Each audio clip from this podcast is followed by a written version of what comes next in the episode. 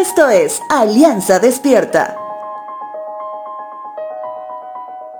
Muchas veces has debido escuchar que se menciona a la levadura en la palabra de Dios y que ésta hace referencia a un escenario que no refleja algo positivo.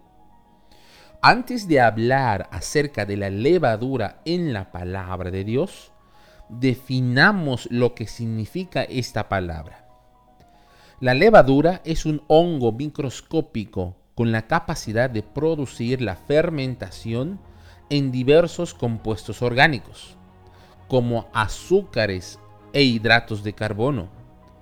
Eso quiere decir que al añadir levadura a una masa orgánica, esta crecerá de volumen y cambiará totalmente su aspecto y su consistencia.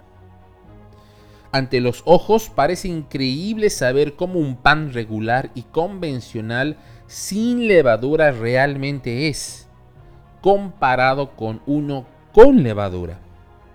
Más aún cuando hablamos de una torta, por ejemplo.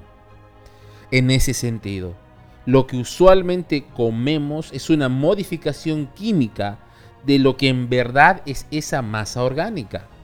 En otras palabras, es un alimento corrompido químicamente que no presenta su forma tal y como es. Es por eso que cuando la levadura es mencionada en la palabra de Dios, este es un símbolo de corrupción. Y solamente un símbolo. No vaya a pensar que estamos en contra del consumo de la levadura. Lo que representa esta es precisamente lo que sucede con nuestras vidas cuando el pecado corrompe nuestro ser.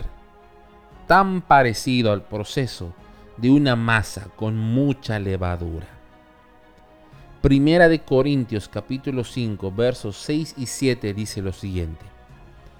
Es terrible que se jacten sobre dicho asunto.